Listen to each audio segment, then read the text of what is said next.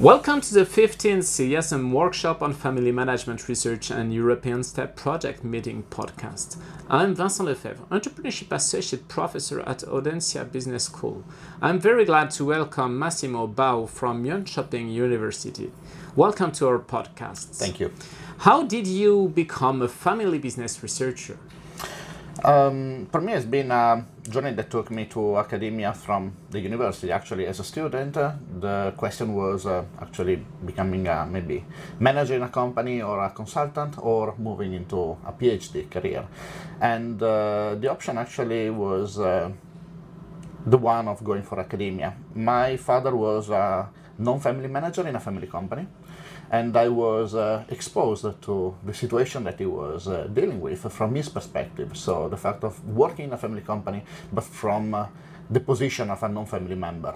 And uh, as we know, for every scholar in family business, uh, this is a very struggling situation because uh, the possibility for making career are quite particular. The way in which you have to relate with a family as a particular kind of owner is different, and the way in which you have to engage with the conversation of the different stakeholders of such organization is very particular. Uh, I assisted to the succession process in the company where I was working, and I saw actually all the struggle that they went through.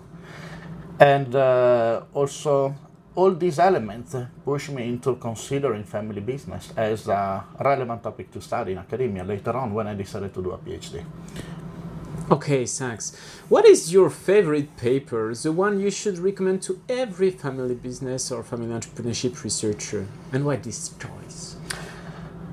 I would suggest a paper that was uh, written, uh, well, already quite many years ago, was written in 2003 and was written by Howard Aldrich and uh, Jennifer Jennings, uh, at the time was uh, her surname was Cliff.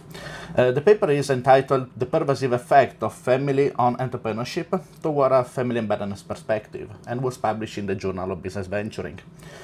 For me, the choice of this paper is uh, quite natural because it's been the most uh, influencing work on uh, the construction of my doctoral thesis and then later on also my research interest. I am interested in uh, this uh, overlap, in this connection between entrepreneurship literature and family business. And this paper uh, really make a strong point on explaining how is strong the effect of a family over any kind of business.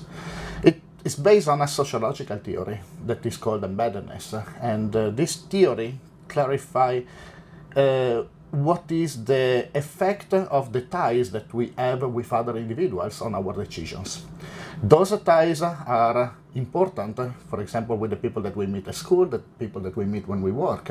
But uh, if we consider which is the strongest tie that we have in our life, uh, is actually the family and the family itself is the one that can really push uh, the decision that we're going to make uh, both in the decision of starting a business in the decision of running growing and then also passing over to the next generations.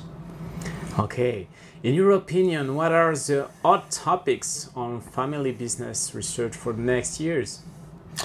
Currently i'm working on um, a special issue for the journal of business ethics uh, together with uh, three colleagues.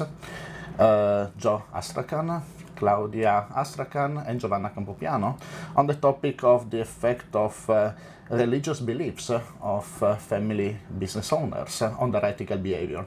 I actually believe that uh, this topic that we identify for this special issue, where we receive actually a lot of submission, and uh, it was really surprising for us to see how much attention we got in the community. It's really representing one of the strong elements for moving forward, both in terms of social responsibility and what are the roots of an ethical behavior of individuals.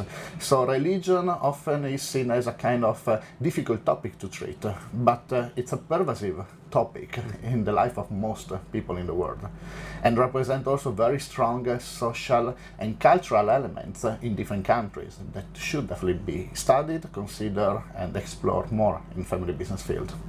Thanks a lot Massimo for joining us for recording this podcast. All the podcasts are downloadable on podcast-entrepreneuriat.audencia.com.